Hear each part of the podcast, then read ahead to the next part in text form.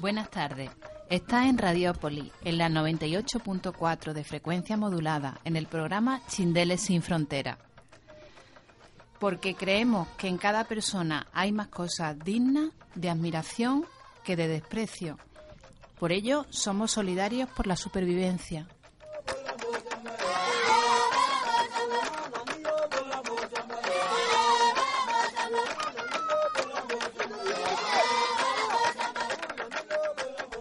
Te saluda Samuel Luque desde el control eh, y desde la locución está Mercedes Vaquero, Manolo Pérez y un servidor de ustedes, Venancio Cermeño.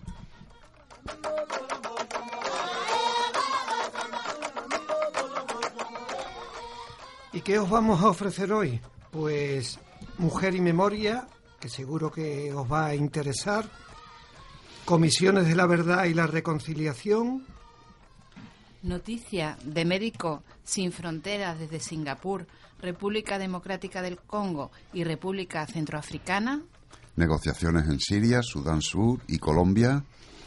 Y seguiremos hablando de transgénicos y de la soberanía alimentaria. Ahora, ¿y ahora qué vamos a poner, Manolo? Vamos a poner una canción de nuestra época, porque tú y yo somos mayores de Maritrini, ¿no? yo no soy esa. ¿Por qué? Porque es la música de la autora de Mujer y Memoria que puedes encontrar en la página www.mujerimemoria.org. Yo no soy esa que tú te imaginas, una señorita tranquila y sencilla que un día abandonas siempre.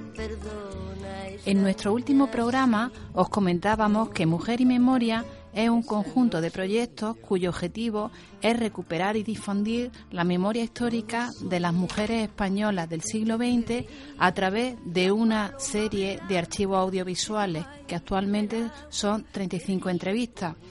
Presenta relatos de vida de mujeres que se hicieron adultas y madres durante el franquismo y que son entrevistadas por su hija que nacieron en su mayor parte durante la, transición y la democracia. Son pues pocos años para que aquellas madres recuerden personalmente y sin intermediarios experiencias de vida que ya no existen y que en la actualidad puede resultar útil eh, incluso eh, poderse entender e incluso creerse. ¿Tienes algo más que añadir, Manolo? Bueno, podríamos decir que es, son relatos orales entrañables donde se ve su alrededor, que es prohibiciones, guantazos, silencio. No te pongas dramático, que bien te lo has currado, Manolo. Y después, y después de esto, pues ves en sus voces la esperanza de que pese a eso... Lo han superado. Lo han superado. Qué bien, qué bonito. ¿Y hoy qué escuchamos? Hoy, escuchamos la... Hoy escuchamos las vivencias, historias y reflexiones que marcaron su vida en relación con la educación sexual. ¿Y por dónde comenzamos? Vamos a comenzar con una madre nacida en Córdoba, que estudió magisterio, aun cuando nunca trabajó fuera de su casa. Mira qué bien como los políticos. Y cuya hija es auxiliar administrativo. Problema de, bueno, problema relativo enseñanza sobre la sexualidad nula, absolutamente. Eso no se hablaba, eso no, estaba, no existía, no existía. Yo me acuerdo que cuando me desarrollé estaba en una de las fincas de mi abuela, que fue un verano, mi madre estaba embarazada de mi hermano Carlos y a mí me habían dicho que la barriga gorda era de apendicitis. Vale, yo no investigaba, yo estaba en mis bicicletas y en mis historias y yo no. Y un día pues me encontré que estaba manchando. Inmediatamente, ta, ta, ta, ta, ta, que tengo que tener un grano, que se me ha reventado un grano en el pompi, que yo tengo que tener un grano. Entonces la tata me dice, mía, esto es que ya eres una mujer y lo único que no te puedes bañar. Y claro, yo veía allí la piscina yo decía, dime de mi alma, que tendrá que ver una cosa con otra. Me dijeron cómo me tenía que, bueno, ella fue la que me dijo cómo me tenía que poner las cosas y tal y cual.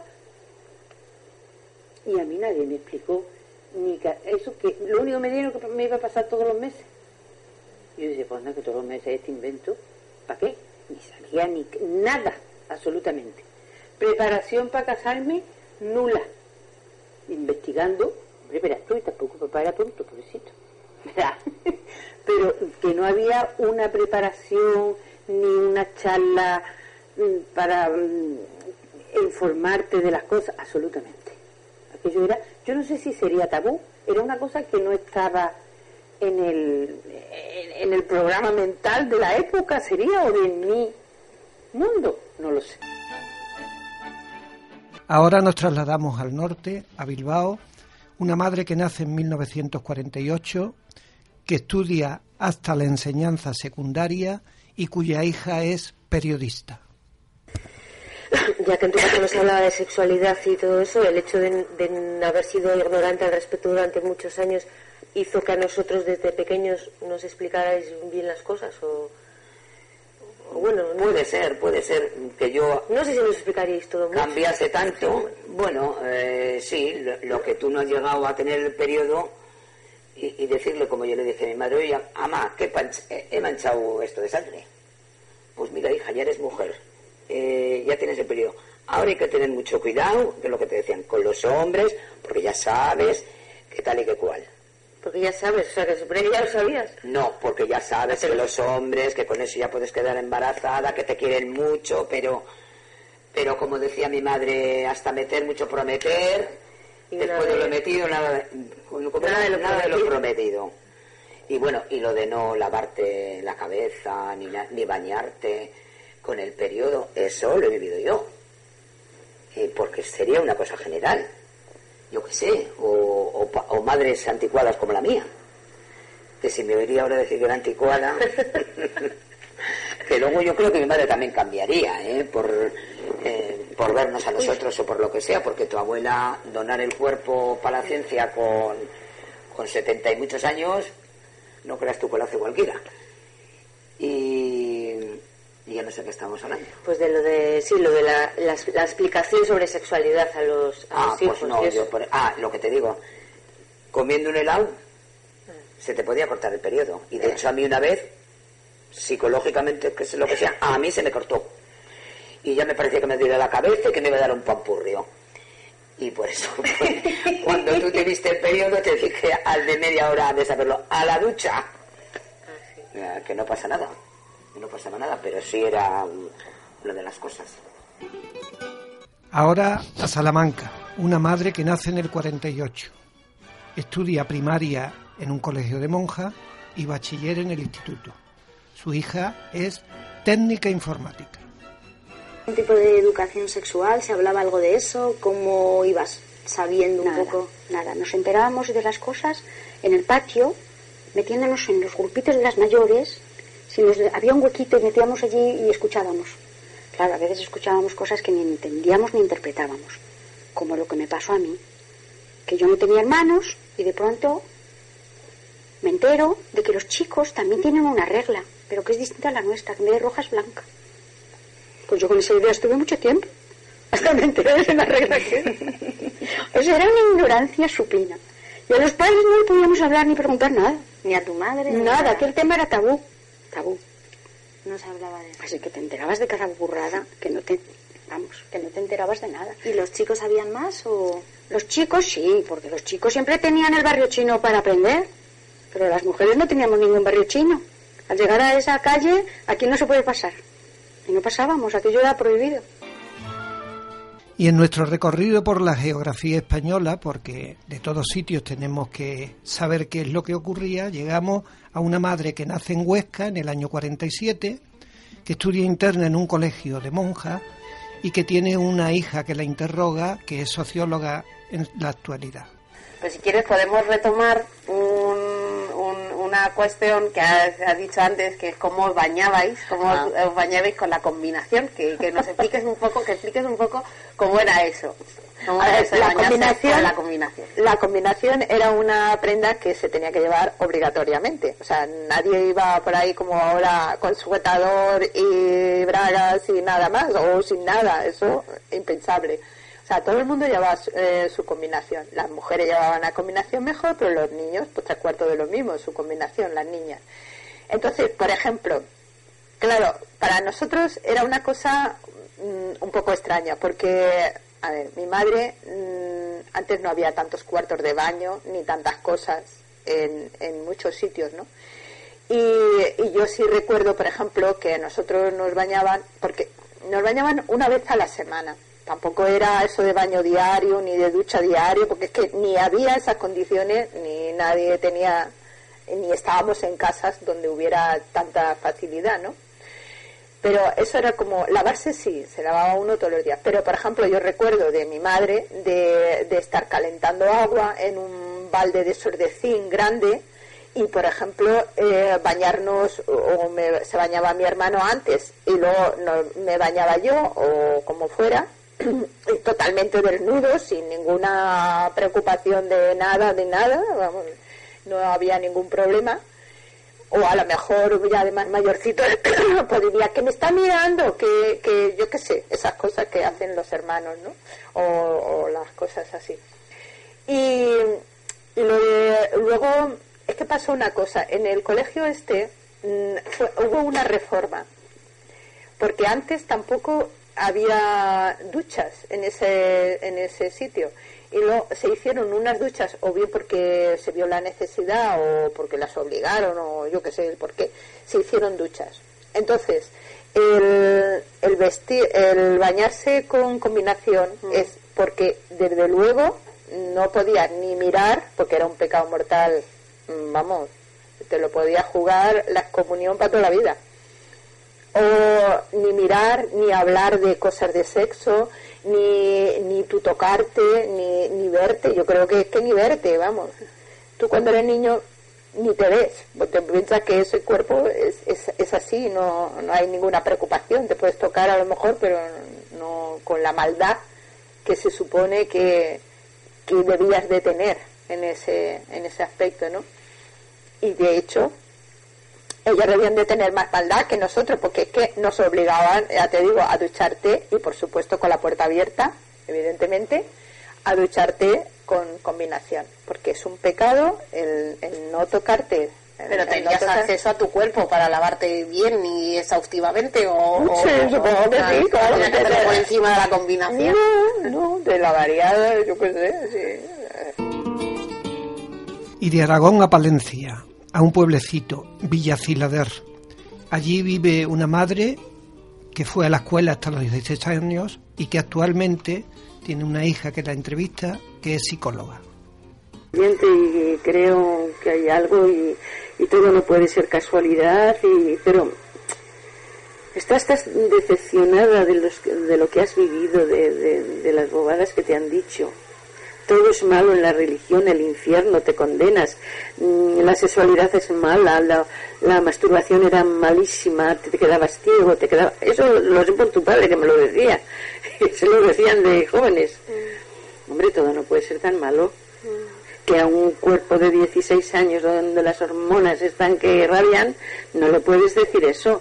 Hasta los mismos curas han tenido experiencias y no véase lo que ha salido. Claro. En un entorno rural. Pues en el entorno rural, tú ya sabes que nosotros tenemos, compramos la casa del cura, ¿sabes? Y en una habitación de abajo, en la que dormimos nosotros, y yo, hay gente que me ha dicho, si esta habitación hablase, yo no lo viví, no lo puedo decir porque yo no vivía en el pueblo y no puedo decir que yo lo vi, no. Pero la gente habla, habla, habla, habla.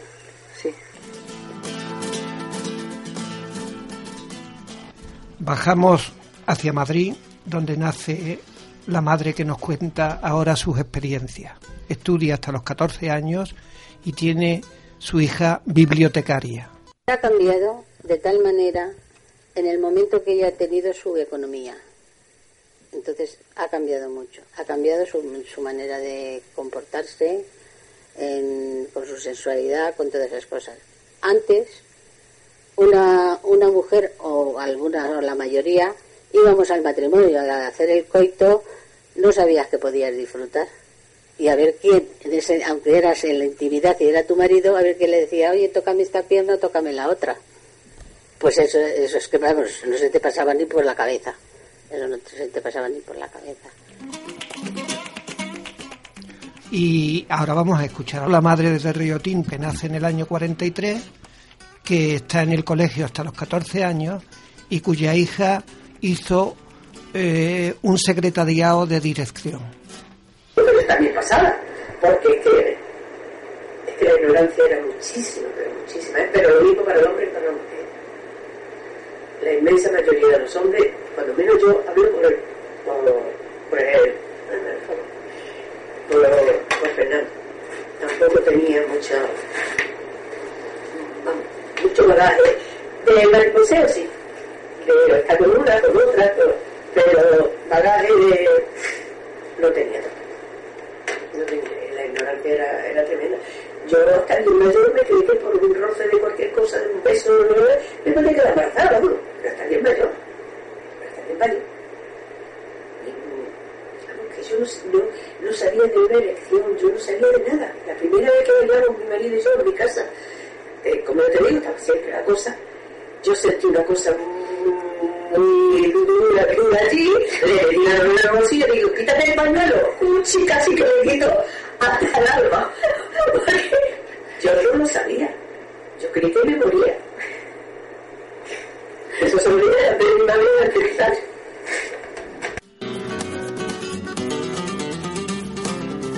Subimos hacia Galicia y en Vigo nace la madre en 1929. Está poco en el colegio porque tiene que ayudar a sus hermanas y la hija que lo entrevista es funcionaria administrativa. Entonces yo, pues como le conocía tan poquito, tan poquito, pues yo no sabía si le quería o no le quería. La verdad, yo no sabía si le quería o no le quería. Mí me gustaba, era muy guapito, me gustaba, me estaba bien, porque ha sido muy guapo, la verdad es esa. Y oye, yo decía, yo me encontraba yo muy insignificante y yo decía, uy, pues hombre, se ha fijado en mí porque me he creído siempre que era un poco así, que yo valía poco. Y, y bueno, pues mm, no sé, en yo el día, y el día antes de la boda, el día antes de la boda, le digo a mi madre en la cocina, que eso es para, eso es para, es para reírse también. Le digo en la cocina, oye mamá, mira, te quiero preguntar una cosa. Digo, como, como no le conozco mucho, y yo como no he salido con nadie, no entiendo, ¿qué tengo que hacer? Mira, me dio un guantazo, como nadie en el mundo de la bofeta que me metió, me dijo, eso se aprende solo a la noche. Y te voy a decir una cosa, solo una cosa.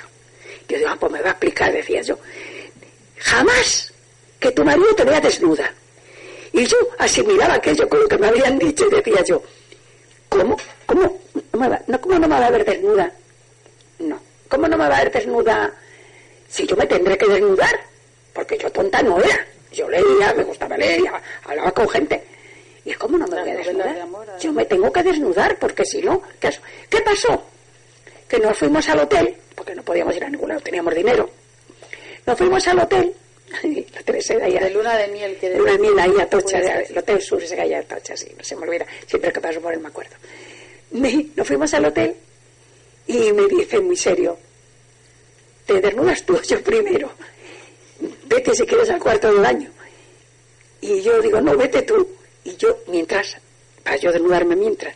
Pero sí, sí, yo me voy a desnudar. Con la ropa hasta aquí puesta. Siguiendo los consejos de tu mamá. Y ya me dice, se sienta en la cama con mucha paciencia y me dice, ¿te has desnudado? Digo, pues no. Dice, pues tendrás que desnudarte. Qué conversación. ¿Y quieres que verás? ¿Y quieres que la haga yo? Y digo, no, no, yo, yo. Pero tírate la vuelta. Me desnudé y me tapé corriendo. Y bueno, bueno. Y terminamos en Oviedo con una madre que nace en el año 35 y estudia hasta tres años de filosofía y letras. Su hija, que la entrevista es licenciada. No estábamos acostumbradas a, manejar dinero ni a manejarnos ni nada. Y de repente salimos de, de nuestra casa de nuestra madre hechas unas idiotas, porque salíamos todas hechas unas idiotas, nos metimos con un marido que no conocíamos prácticamente de nada, ¿eh? aunque llevaras cuatro años o cuatro años y medio de relaciones con él, no te conocías prácticamente de nada, porque era buenos días, un beso, a la me voy corriendo a mi casa, tú te vas para la tuya, y se terminó. Y te metías en mano un marido, y, y, y, sin saber de la misma media. Y yo todavía sabía hacer croquetas. Eso es, pero en tu casa, y yo en, tu, en tu casa, o sea, en tu casa eran tu madre y tus hermanos. Es que había que llegar virgen al matrimonio. Sí, era la norma. La norma era que había que llegar ¿Eso, ¿Eso que os lo decían en casa o lo decían en el colegio? eso no lo decían las monjas. Las monjas salían del colegio diciendo, tú sabes aquello de que te ibas a confesar y el cura siempre te preguntaba, ¿tiene usted malos pensamientos? Y una le contestaba, ¿pero qué malos pensamientos? ¿Qué malos pensamientos va a tener una? bueno, pues tener ni malos pensamientos. Bueno, pues eso. Y las monjas, bueno, te lavaban muchísimo el cerebro. Ya había mucho. Bueno, supongo que tú te enterabas más de las, de las mujeres, ¿no? Mm. Bueno, de todas maneras, de todas maneras, durante mi época juvenil no se hablaba de sexo para nada. Durante la época que yo, bueno, pues empecé la facultad y todo eso, que fue claro, justo ya cuando ya empecé a ser eh, esto, una mujer, esto, pues no hablabas de sexo con nadie, ni con tus amigas. Era un tema tabú. Vamos, yo me fui a casa sin saber nada, de nada, de nada tenía tres hermanas y una madre. Ninguna. Ni mi madre ni mis hermanas me dijeron ni. La única que me dijo algo fue mi hermana esto María Antonia que se había casado un par de años antes que yo que me dijo compra vaselina.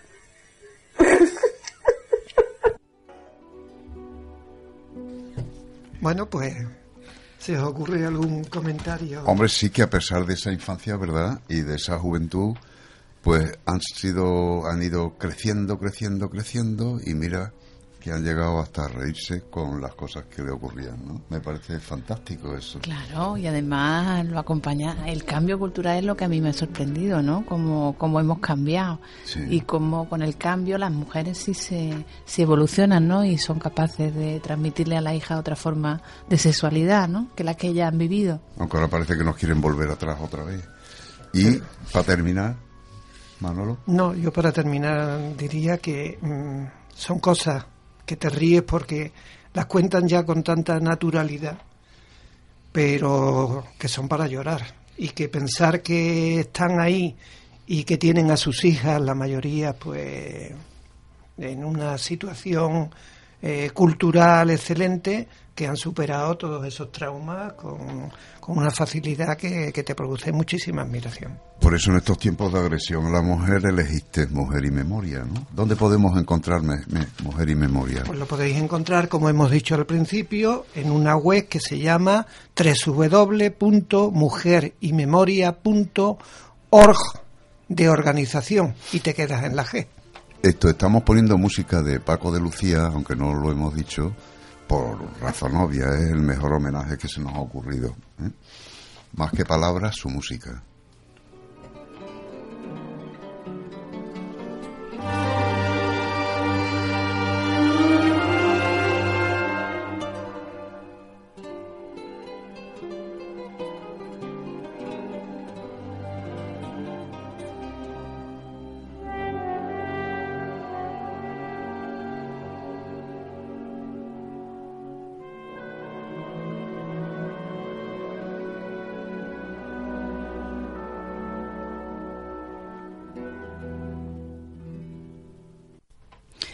Sigue en Radiópoli, en la 98.4 de FM, con Chindeles sin frontera.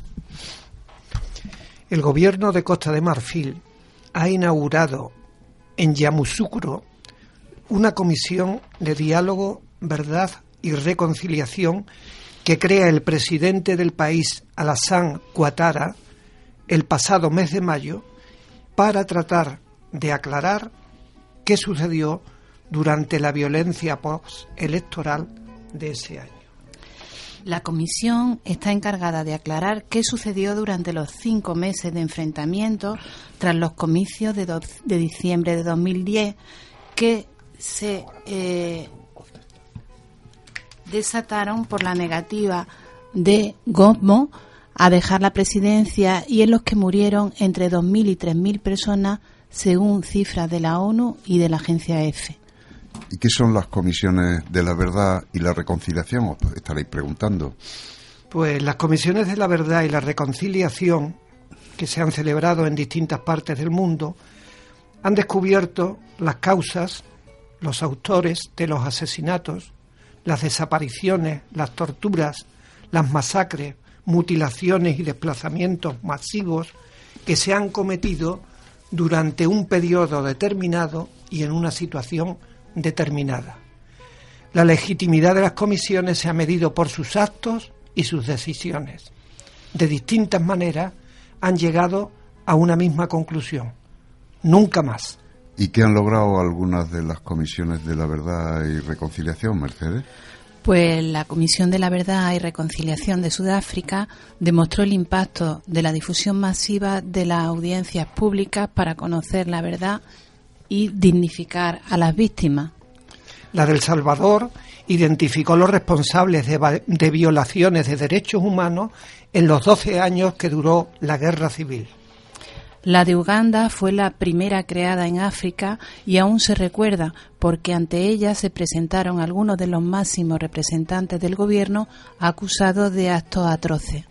La de Guatemala reveló el genocidio contra las comunidades mayas, quienes apreciaron que se reconociera esa realidad y se valorara sus vidas tanto como la de los blancos. Y la publicación del informe de Chile, una vez se conoció, llevó a que el gobierno por primera vez pidiera perdón en nombre del Estado.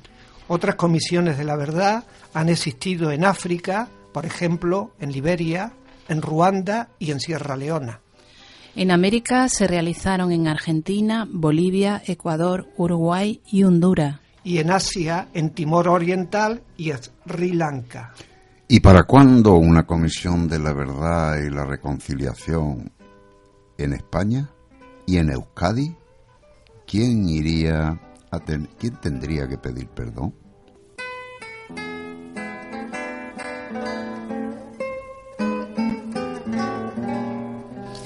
Médicos Sin Fronteras considera que los acuerdos en Singapur sobre patentes de medicamentos pueden impedir que millones de personas puedan acceder a los medicamentos para salvar sus vidas. Y en la República Centroafricana, decenas de miles de refugiados siguen llegando al Chad. La Asamblea Francesa aprobó ayer continuar su presencia militar en República Centroafricana. En la República Democrática del Congo, a pesar del millón cien mil vacunaciones contra el sarampión, siguen muriendo niños y continúa la violencia.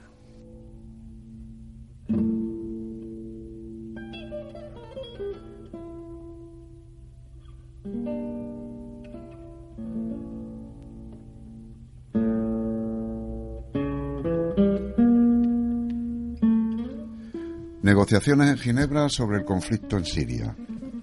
Nos preguntamos si la tensión existente entre Estados Unidos y Europa con Rusia por quien controla Ucrania tendrá consecuencias para un posible acuerdo de la paz en Ginebra con el asunto de Siria. En Sudán del Sur, las negociaciones para resolver el conflicto que enfrenta al presidente y al vicepresidente alcanzaron un alto el fuego, aun cuando, desgraciadamente, no se respeta. Las declaraciones de la esposa del vicepresidente exigiendo la dimisión del presidente parece que lo que hacen es alejar un posible acuerdo y sigue saliendo población en busca de refugio seguro. Nos preguntamos, ¿puede ser por el petróleo? Y en La Habana continúan las negociaciones entre el gobierno de Colombia y las FARC. En el programa anterior escuchábamos al presidente de Colombia y hoy ofrecemos un muy breve resumen del comunicado conjunto que realizaron el, 36, el 13 de febrero de, de este año. Se está trabajando en la construcción de acuerdos sobre el punto solución al problema de la droga ilícita, concretamente en el primer punto que versa sobre el programa de sustitución de cultivos ilícitos y los planes integrales de desarrollo con participación de las comunidades en el diseño, la ejecución y la evaluación de los programas de sustitución y recuperación ambiental en las áreas que están afectadas por estos cultivos. Existe un acuerdo en que la esencia de cualquier solución se enmarque en la reforma rural integral, punto uno de la agenda, garantizando la sostenibilidad socioambiental.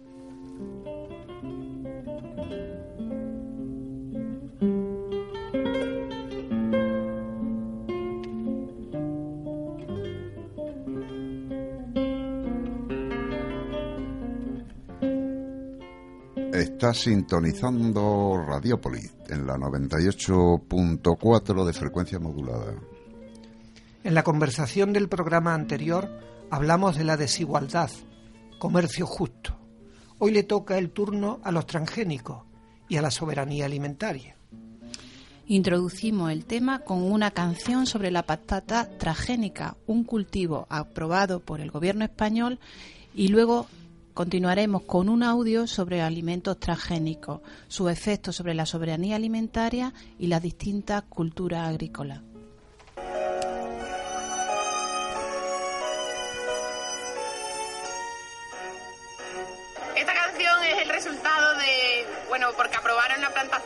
Papa transgénica en mayo aquí en España y entonces, marzo, marzo, y entonces hubo una manifestación anti-transgénicos en Madrid el 17 de abril y fuimos para allá y nos preparamos esta canción pues, para cantarla en la mani y que se entere la gente y, sobre todo Monsanto y los manos de la verdad. Y la verdad es esto.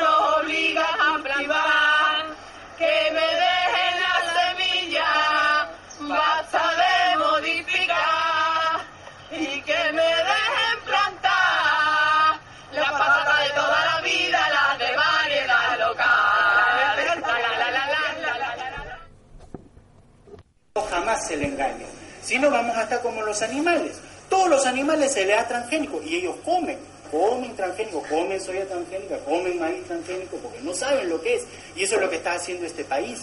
No sabemos lo que estamos alimentando y como animales ignorantes nos seguimos alimentando. Como un ser humano, eh, la preocupación mayor es que vamos a interromper una historia de miles de años de esa relación íntima del hombre con la biodiversidad. Imagínense un país como Mozambique, Angola o nuestro mismo Perú, en donde un agricultor tenga semillas estériles, en donde siembra y de repente no tiene dinero para hacer un nuevo cultivo y no tiene semillas para volverlas a sembrar. ¿Ustedes se imaginan las hambrunas que eso puede producir en el mundo? Transgénico. Transgénico. ¿No? No. ¿Qué es? De verdad, sinceramente no. No, la verdad que no sé. No, no. ¿Alimento qué? Un alimento transgénico. Transgénico. Pucha, me la pusiste difícil. He leído, pero no me acuerdo. Un transgénico ha habido una transferencia de material genético de una especie a otra. Se ha transferido de animales, un ejemplo clásico es de las bacterias, del Bacillus thuringiensis. Esta bacteria secreta una sustancia tóxica. Entonces, ese material genético que hace que se produzca esa, esa sustancia tóxica se le transfiere al maíz, a la soya, al algodón, y ahora cada una de todas las células de esta especie van a secretar esta sustancia tóxica, lo cual lo va a ayudar a controlar las orugas, matar las orugas del maíz. El problema es que no solo va a ser tóxico a la oruga del maíz, va a ser tóxico a todos los tipos de orugas, y no solo a las orugas, sino también a las lombrices, las mariquitas, los chanchitos, las abejas, las avispas, y cualquier insecto que venga y se acerque a esta planta con ese material transgénico, que lo que se ha hecho en la industria es ha procreado un eh, plaguicida vivo. O sea, ya no tengo necesidad de ponerle el herbicida externamente, sino que está intrínsecamente dentro de la planta. Y lo que es tóxico para las orugas también es tóxico para el hombre.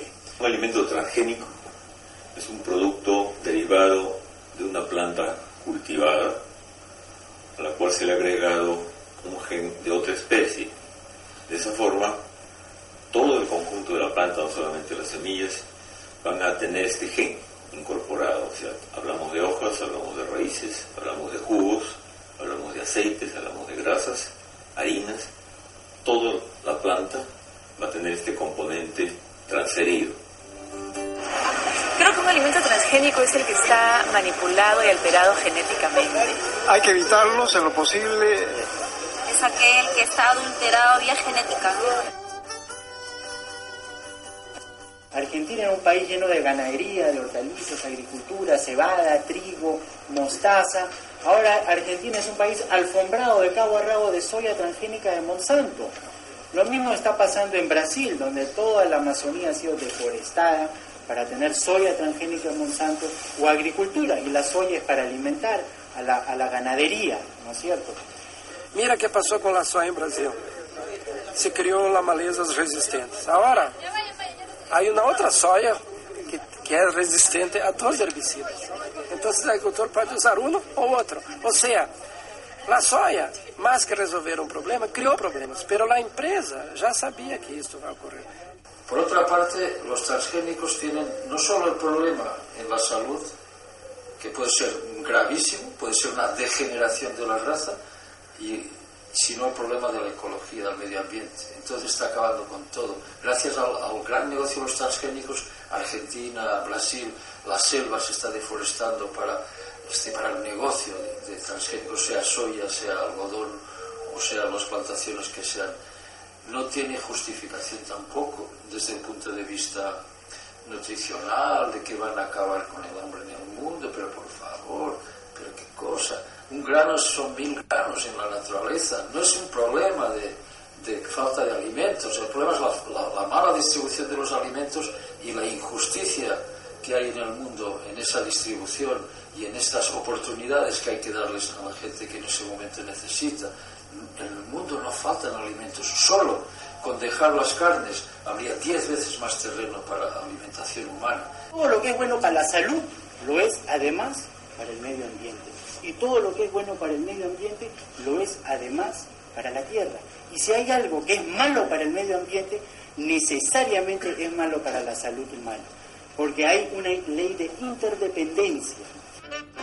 No, transgénico, no. Se manipula algo, no sé. No sé, la verdad no sé. Somos un país con mucha diversidad y no necesitamos eso, por favor, reaccionen. Los transgénicos se han desarrollado principalmente en Estados Unidos y en Japón, que no tienen, digamos, la diversidad biológica que tienen los países del área andina. Porque el Perú puede decirse que es el arca de Noé de todo el planeta. No existe prácticamente un país que tenga la diversidad, la extraordinaria diversidad, 3.000 especies de quimia, 3.500 especies de papa que tenemos como nuestro país. Y en países con mega biodiversidad es importante preservar eso. Y el resultado no lo sabe nadie. No está probado que no hace daño. Se supone que sí hace daño, porque te estás comiendo algo artificial. Hoy en día estamos siendo utilizados como conejillos de indias. ¿no? En el año 2004 al 2005 se realizaron unos experimentos en niños peruanos. Eh, nosotros, directivos de la Asociación Médica Peruana, consternados hicimos la denuncia ante las autoridades penales porque, porque era inaudito que se utilizaran niños con un producto que era, eran proteínas humanas obtenidas de la manipulación de un arroz. Cosa que nunca antes se había hecho en el mundo. 30 años nos hemos demorado también para saber el efecto del DDT en la salud. 30 años nos hemos demorado para saber el efecto de los estrógenos y las hormonas que siempre se le empezaron a dar a las mujeres. Hoy en día se sabe que eso da cáncer. Y en 30 años habremos terminado de comprender plenamente cuáles son los verdaderos riesgos a la salud humana. Tendríamos que investigar si es que actualmente la leche que se está vendiendo en todos los servicios que uno va a comprar, como cualquier leche, esta leche es transgénica. ¿Tiene productos o sustancias transgénicas? No lo sabemos porque no se ha hecho una evaluación ni un análisis de ese producto. Pero percibimos que sí, por los productos que están consumiendo los animales con los cuales se están produciendo esta leche. ¿no? Por ejemplo, hay una investigación muy interesante que se ha hecho en Rusia, una investigadora Irina Kurmakova, que es del Instituto Ruso de Neurociencias. Ella hizo un experimento muy sencillo que me gustaría compartir. Agarró tres grupos de ratas, una no le dio soya, a otra le dio soya natural y al tercer grupo le dio soya transgénica, 7 gramos le dio la soya transgénica y la soya natural dos semanas antes de concebir durante toda la gestación y durante toda la lactancia. El resultado fue que de las que no recibían soya, el 6% de las crías fallecían. Las que tenían soya natural, 9% de las crías fallecían. Y las que recibían soya transgénica, 55.6% de las crías fallecían.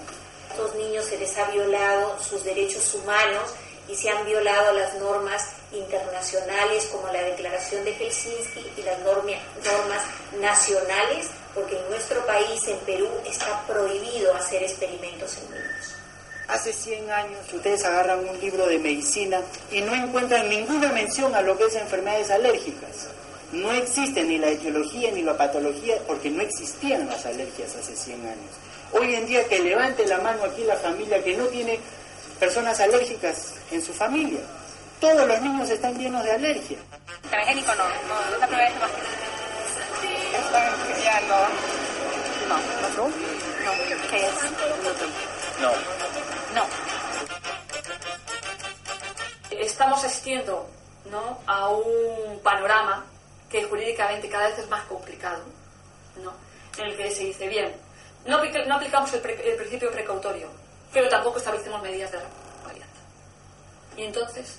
Lo curioso es que tanto el herbicida protector como el manejo de la semilla está a cargo de un solo empresario, de una sola fábrica. Y esta sola fábrica, Monsanto, es la que ha comprado todas las fábricas de semilla de Estados Unidos, o casi todas. Entonces, es la única que se beneficia con el ingreso por semilla.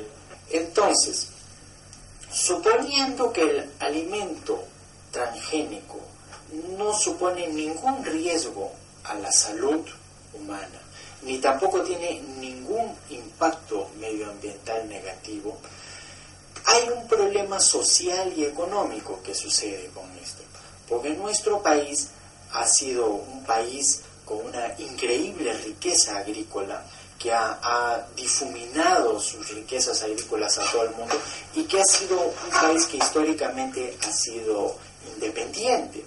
Entonces no es que nosotros seamos paranoicos de la salud humana, ni que tengamos objeciones morales, ni religiosas, ni éticas, tampoco que seamos ecologistas utópicos, pero lo que está en juego realmente con el transgénico es que vamos a ser un país que va a perder su independencia agraria y va a ser un país dependiente de un sistema de agricultura externo y dependiente de una transnacional externa que va a, proveernos de las semillas, de los herbicidas y de todas estas técnicas. Entonces vamos a estar económicamente amarrados a las transnacionales extranjeras.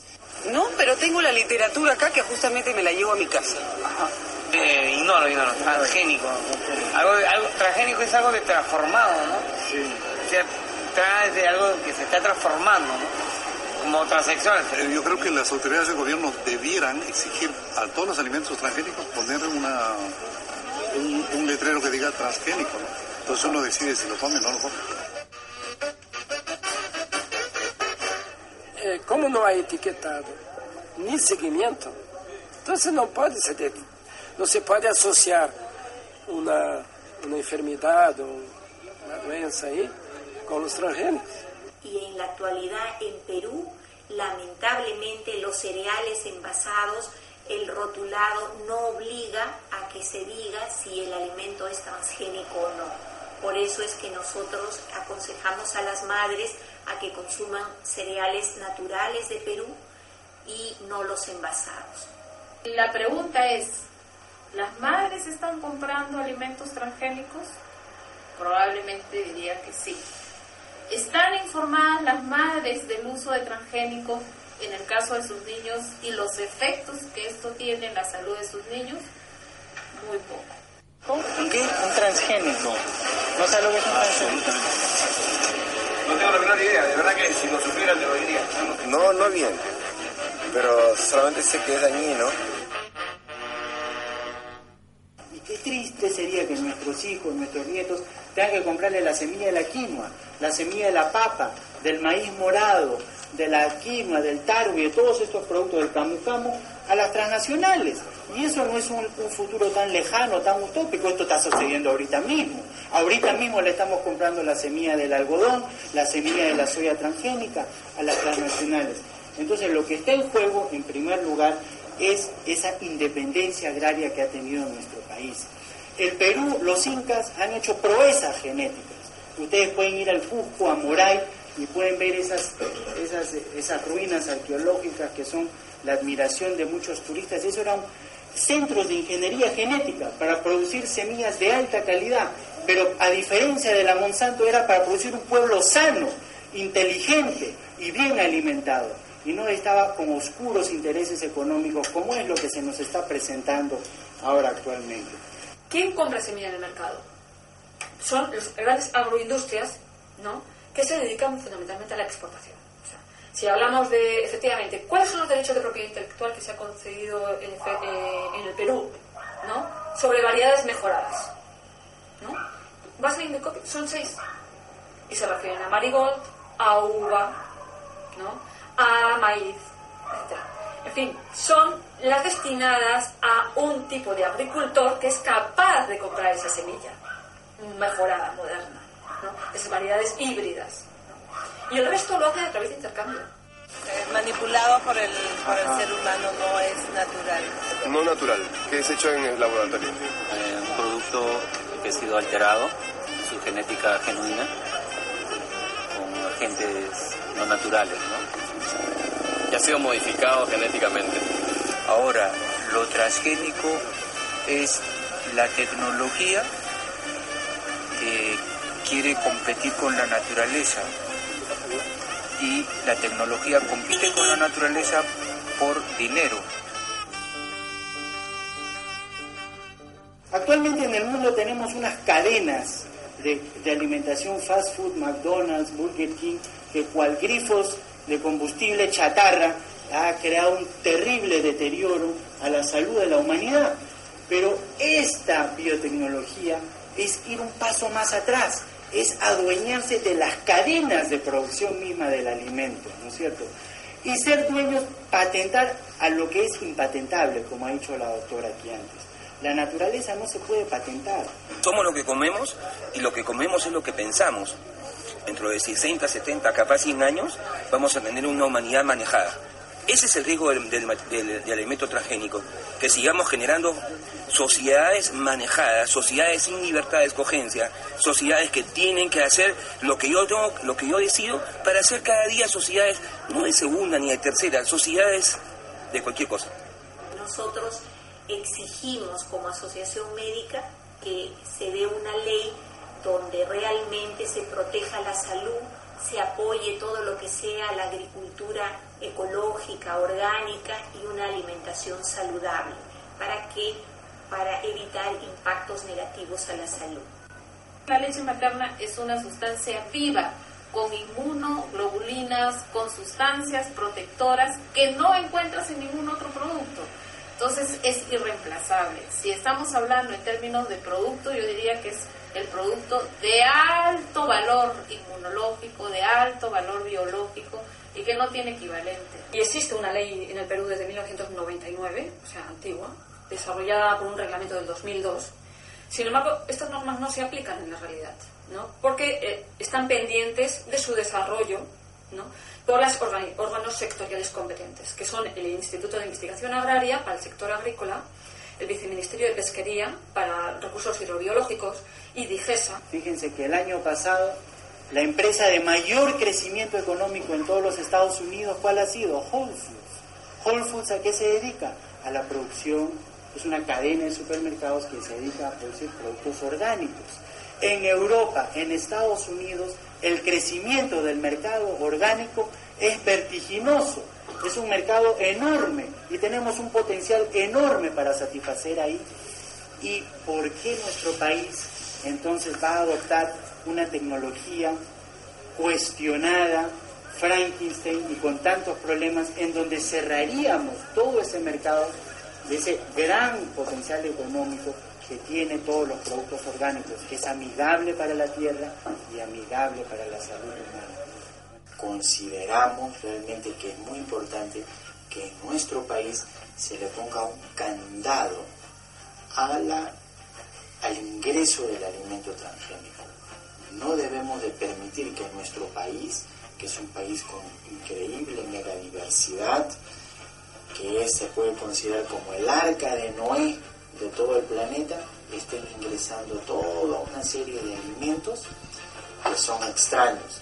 Más bien, el Perú es un país bendecido para poder exportar esa increíble riqueza y biodiversidad de especies de papa, de tarwi, de quinoa, de kiwicha, de cañigua, de camu camu, de unegato, de maca, de tantos alimentos y en tantas variedades y los tiene que proveer el mercado internacional en su forma orgánica y natural.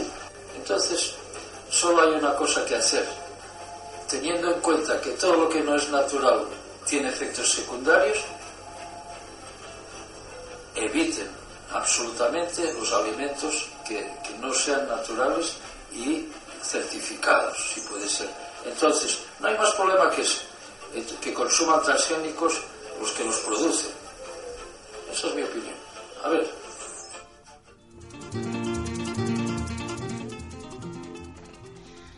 ¿Sabéis que España es la primera productora de transgénicos, de maíz transgénico en Europa? Eh, España y Portugal tienen el 95% de este cultivo. España tiene 116.000 hectáreas y Portugal 9.000. Los demás países solo representan Menos casi de un 5%. Menos del 5%. Y lo más importante es lo que tienen es una moratoria sobre el tema. No dicen que no, dicen lo posponemos, pero saben del daño, lo hemos escuchado, del daño medioambiental, aparte del daño a la salud, ¿no? La salud sería a través de los productos cultivados en la tierra y el medioambiental directo. Así que cuando entres a comprar en el supermercado o en el área del servicio, incluido nada, escucha el consejo que nos dan los latinoamericanos. Compra en la tiendecita, compra que no esté envasado, que sea letal, que tengan alguna garantía de que, de que no tienen transgénico, porque no lo sabemos.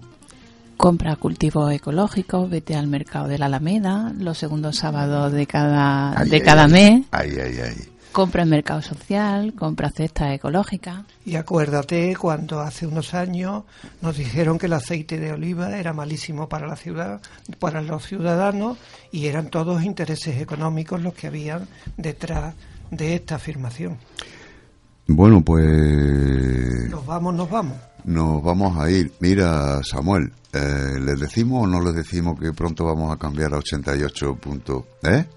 Bueno, pues no sé si es el 8 de marzo, en principio esa es la fecha, pero no estamos seguros de conseguir que llegara a tiempo. Pasamos de la 98.4 a la 88, pero ya seguiremos informando de esto.